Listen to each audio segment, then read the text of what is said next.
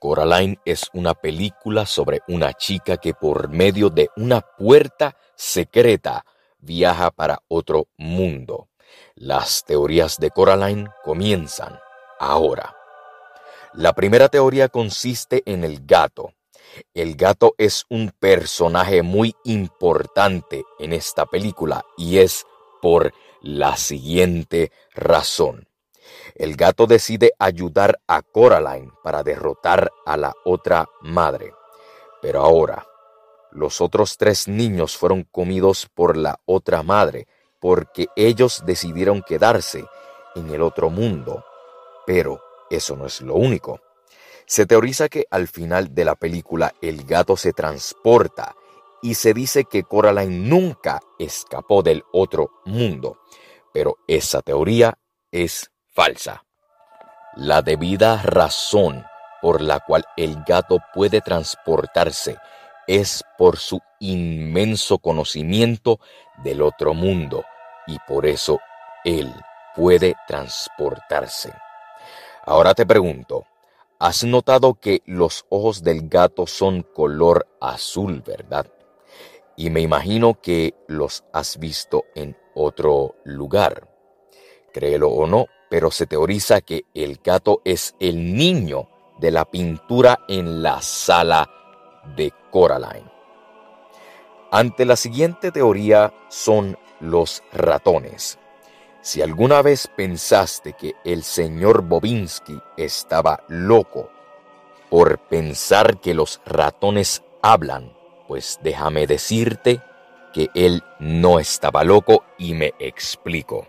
Si pudiste observar la escena donde Coraline va por la tercera alma, donde es la casa del otro Bobinsky, donde el otro Bobinsky le dice a Coraline que si se queda en el otro mundo, ella puede tener todo lo que quiera siempre, pero Coraline le dice que solamente es una copia del otro Bobinsky y al sacarle su gorro de su cabeza solo aparecen ratas. Así que Bobinsky no estaba loco y las ratas sí hablaban. Si alguna vez te preguntaste sobre dónde estaban los padres secuestrados en el lugar frío donde se enseña en la película, eso simplemente fue un truco de la otra madre para engañar a Coraline. Hay que tener en cuenta que la otra madre no puede salir del otro mundo. Así que la otra madre no pudo capturar a sus padres reales. Aunque no lo creas, se teoriza que Coraline y la otra madre son la misma persona. Y me explico. La forma del jardín es una evidencia porque aunque no lo creas, la otra madre antes era humana y era la dueña del palacio rosa antes de la abuela de Wybie. Pero la forma de ambos jardines, el real y del otro mundo, son la misma cara de Coraline, significando que es la misma persona. Coraline y la otra madre le da el ojo del fantasma a Coraline. Ahora, ¿cómo Coraline regresaba a su casa al dormir? Bueno, se teoriza que era la misma otra madre. En las primeras dos noches Coraline logra llegar a su casa, hasta piensa que son sueños, pero es en la tercera noche que es que no logra escapar. Pero hay otra teoría sobre esto.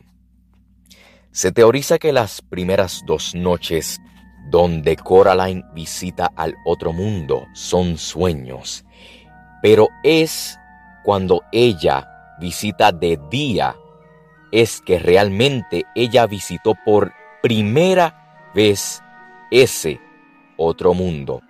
Y su segunda vez que visita realmente es cuando ella piensa que sus padres reales fueron capturados. Ahora te pregunto, ¿acaso Bobinsky sabía sobre la bruja? O sea, la otra madre.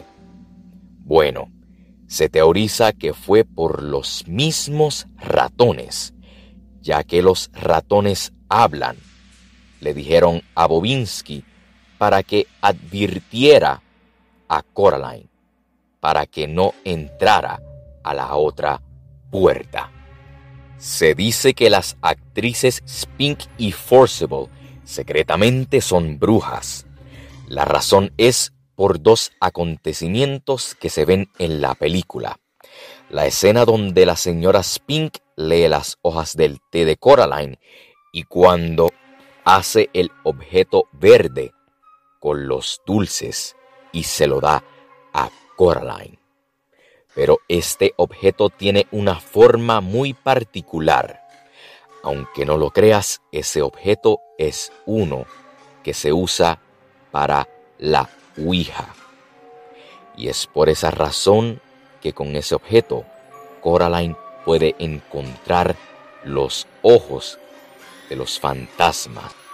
Pero la pregunta es, ¿acaso la abuela de White dueña del Palacio Rosa, sabía de la existencia de la bruja? Esa pregunta todavía no tiene respuesta. Soy José Meléndez y gracias por escuchar el segmento teórico. El Meléndez Podcast, disponible en Spotify.